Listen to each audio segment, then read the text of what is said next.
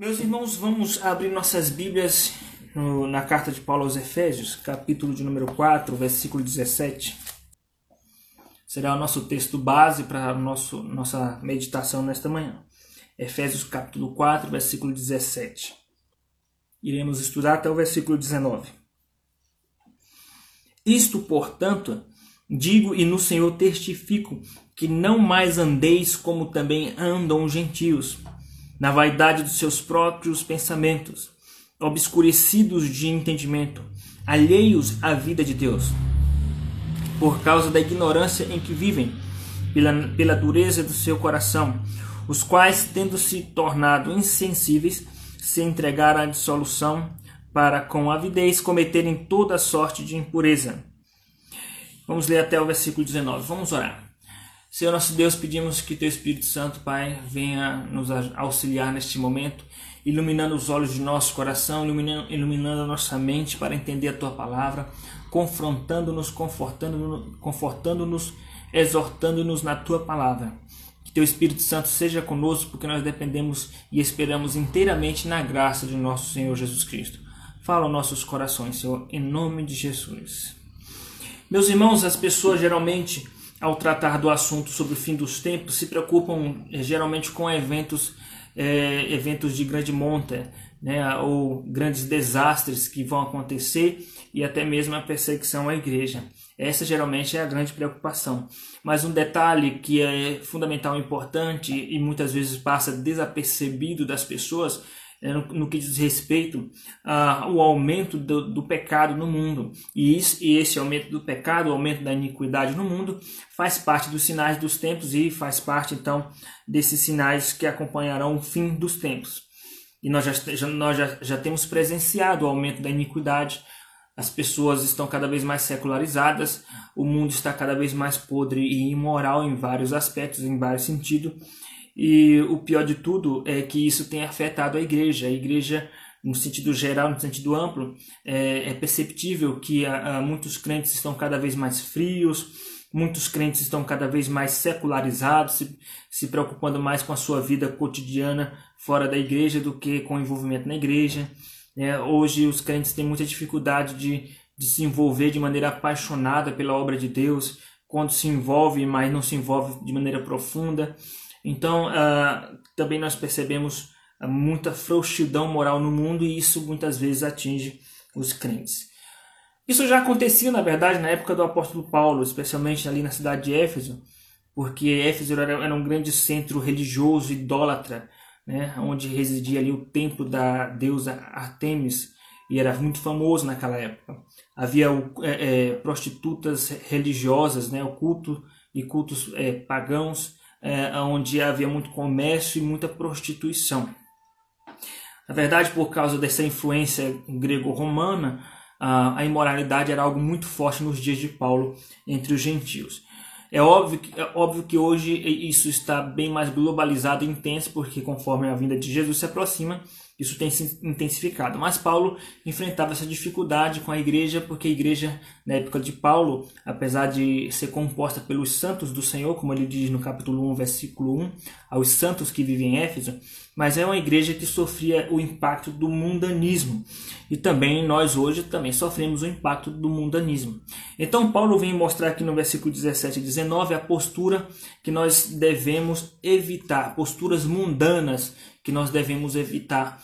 Então, tomando como, como parâmetro, como base, o comportamento dos gentios. Gentios aqui são os ímpios. Versículo de número 17. Então, de maneira introdutória, iremos analisar algumas questões para já ir para o tema. O tema são posturas mundanas que devemos evitar.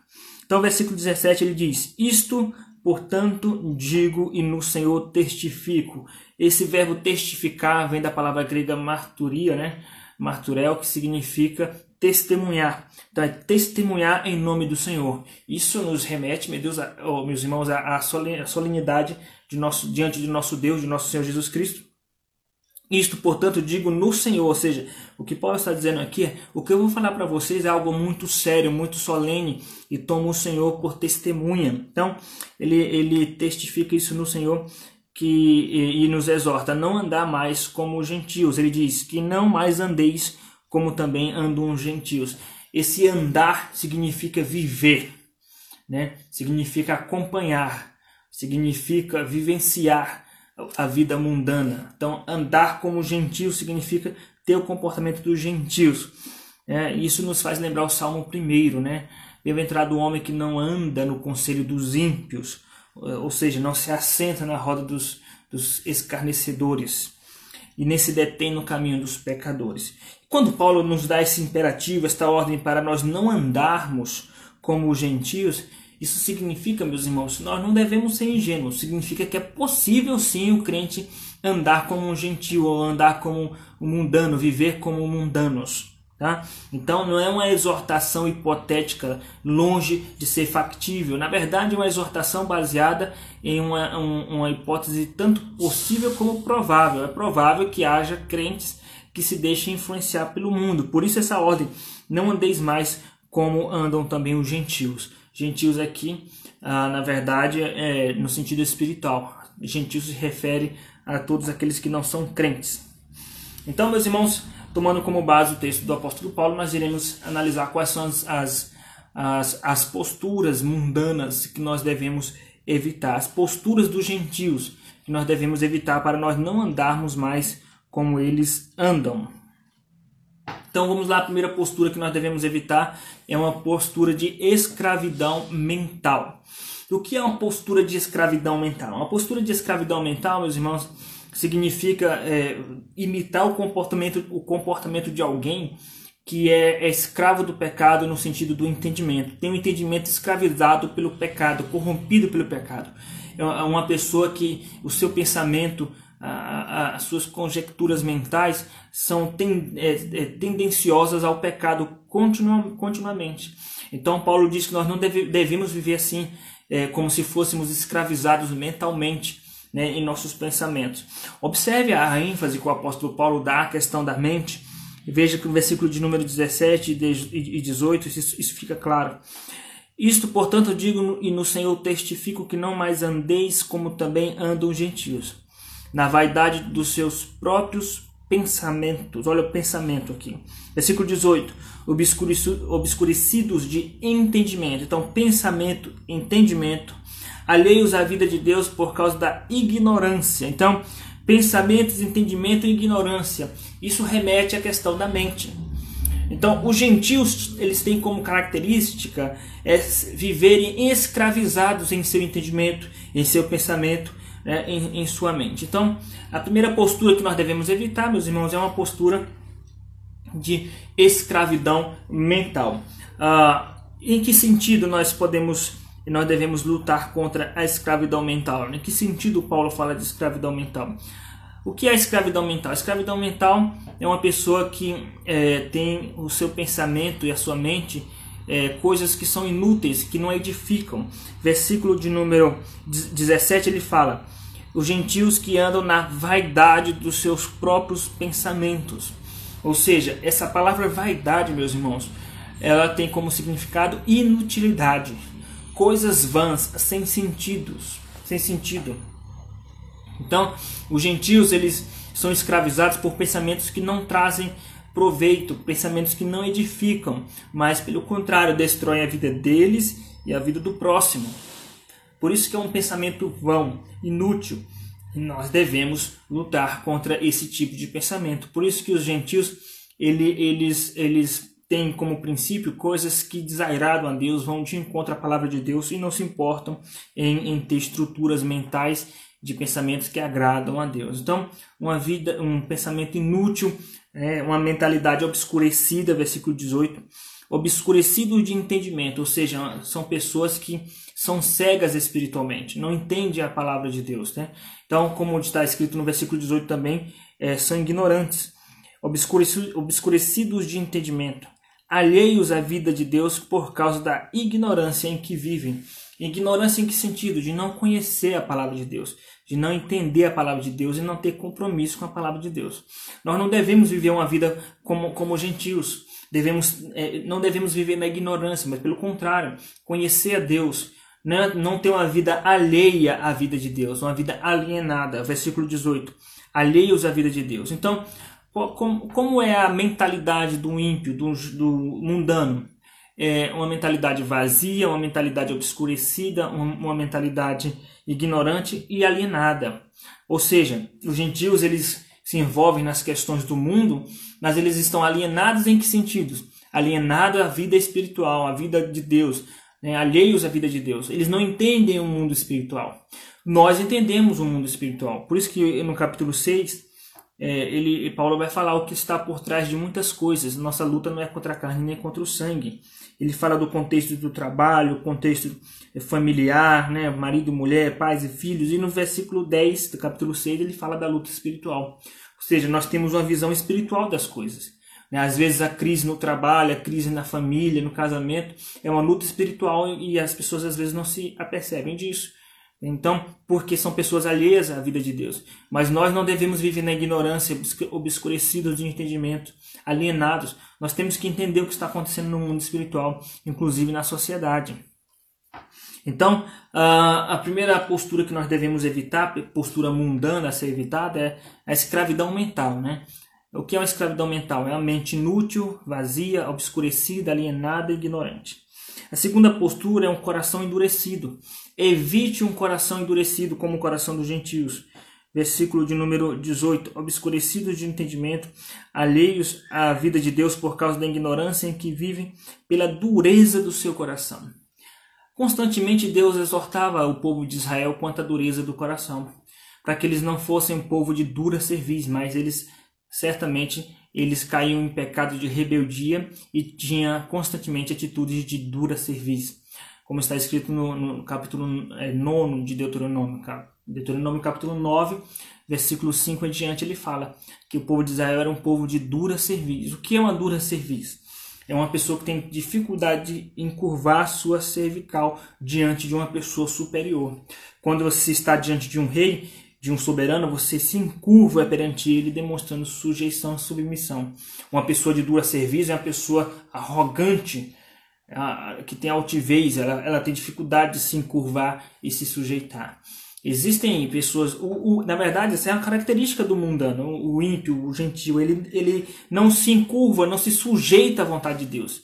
O crente não pode ser assim, mas infelizmente às vezes nós é, a igreja tem crentes que têm dificuldade de se sujeitar a Deus. São crentes de dura serviço. Deus fala na palavra, você tem que ser assim, assim, assim. Mas a pessoa continua, continua endurecida, rebelde. Continua rebelde. E você percebe quando um crente ele é de dura serviço, quando esse crente ele é exortado pela palavra de Deus. Quando quando ela, é, essa pessoa ela é corrigida na palavra de Deus, quando alguém vai ter com ela e corrige, olha, você está errado. Porque a Bíblia diz é assim, assim, assado. A Bíblia diz que você tem que ter tal comportamento. E a pessoa não, não aceita, porque é uma pessoa arrogante, é uma pessoa de dura serviço. Nós não devemos ter esse tipo de estrutura, nós devemos ter uma postura quebrantada, um coração quebrantado, que é o que agrada a Deus, conforme o Salmo 51. Então evite a postura de escravidão mental, tem uma, uma mentalidade mundana, evite isso. Evite uma postura de coração endurecido, evite, e, e também evite uma postura de é, insensibilidade espiritual. Evite a insensibilidade espiritual, que é uma característica dos mundanos. Né? Versículo 19. Os quais, tendo se tornado insensíveis. O mundano é insensível à palavra de Deus, insensível à voz do Espírito Santo. Ele não tem temor de Deus diante dos seus olhos, como está escrito em Romanos capítulo 3. Não há temor de Deus diante dos seus olhos.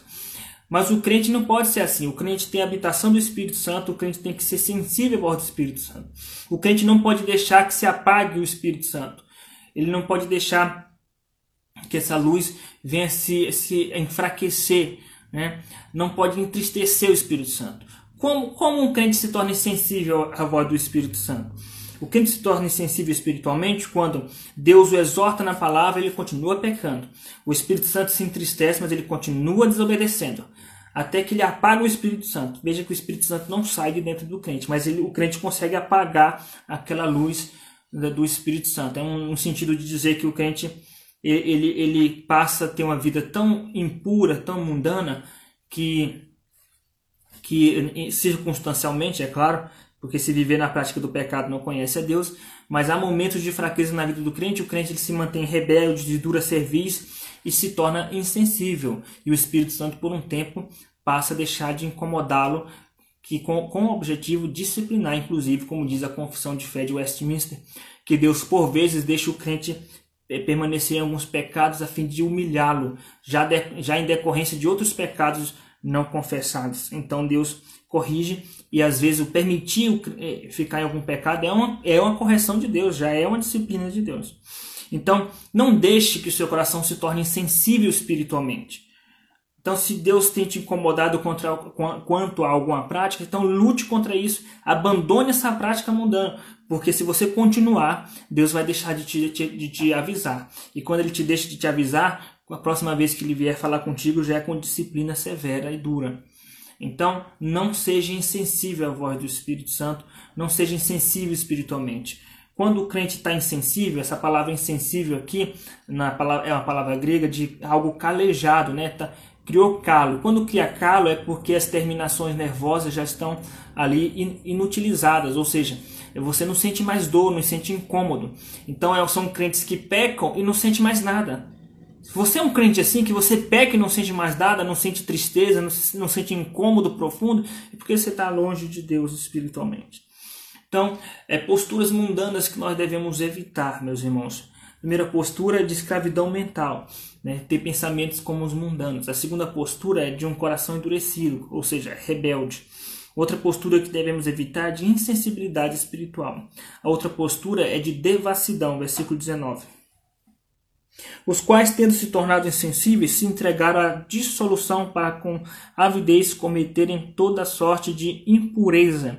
Então a palavra dissolução significa devassidão, que é fortalecido pela palavra impureza, cometerem toda sorte de impureza. Os mundanos eles cometem toda sorte de impureza e de devassidão. Não se engane com essa com essa face, essa máscara social que a gente vê nas pessoas, porque na vida privada o mundanismo é terrível, é um desvio moral tremendo contra Deus. Vivem em devassidão. Por isso que os mundanos se incomodam com a postura do crente de buscar uma vida de santidade. Como está escrito lá na primeira carta de Pedro, capítulo 4, versículo 4, que eles estranham que nós não vivemos na, na mesma prática de devassidão que eles. Então nós devemos de fato continuar nessa luta para viver a vida de santidade, buscar uma vida de santificação diante de Deus, não uma vida de devassidão, de impureza, né? E então nós devemos evitar a vida de devassidão, de impureza em vários sentidos, né? E a última postura que ele aponta aqui é lutar contra a avareza, ou a outra postura mundana. Quando ele fala com avidez, versículo 19, a palavra avidez significa desejar de maneira descontrolada coisas que não são suas, né? Ou coisas que você não precisa. Isso aqui ele está falando de avareza, está falando de materialismo, está falando de apego aos bens materiais de uma maneira exagerada. Então é outra postura típica do mundano que nós devemos evitar. Então, meus irmãos, temos aqui a, a, a, postura mundana a ser evitada. Postura de escravidão mental, postura de dureza de coração, de insensibilidade espiritual, de devassidão e de avareza. São essas as posturas que nós devemos evitar, porque são posturas mundanas. Então, que Deus nos dê graça para observarmos e conseguir cumprir o que diz a Sua palavra. Vamos orar para encerrar. Senhor nosso Deus, queremos te agradecer por tua palavra, Pai, que o Senhor nos ajude, nos dê força para pormos em prática a tua palavra, que o Senhor não permita que nós tenhamos um coração insensível à tua palavra, ao teu espírito, que o Senhor não permita que nós tenhamos um coração é, é, enrijecido, endurecido, Pai, mas que possamos ter coração quebrantado diante do Senhor. Continua nos abençoando com a tua graça e tua presença neste dia. Em nome de Jesus. Amém. Que a graça do nosso Senhor Jesus Cristo, o amor de Deus revelado na cruz e a comunhão do Espírito Santo seja sobre cada um que está nos assistindo, desde agora e para sempre. Amém. Meus queridos irmãos, queremos agradecer a participação de todos, né, é, nos acompanhando nesta live, neste culto ao Senhor. Que você continue durante este dia em espírito de oração diante de Deus, porque o, o domingo do Senhor, o dia do Senhor, é o dia de consagrarmos ao Senhor.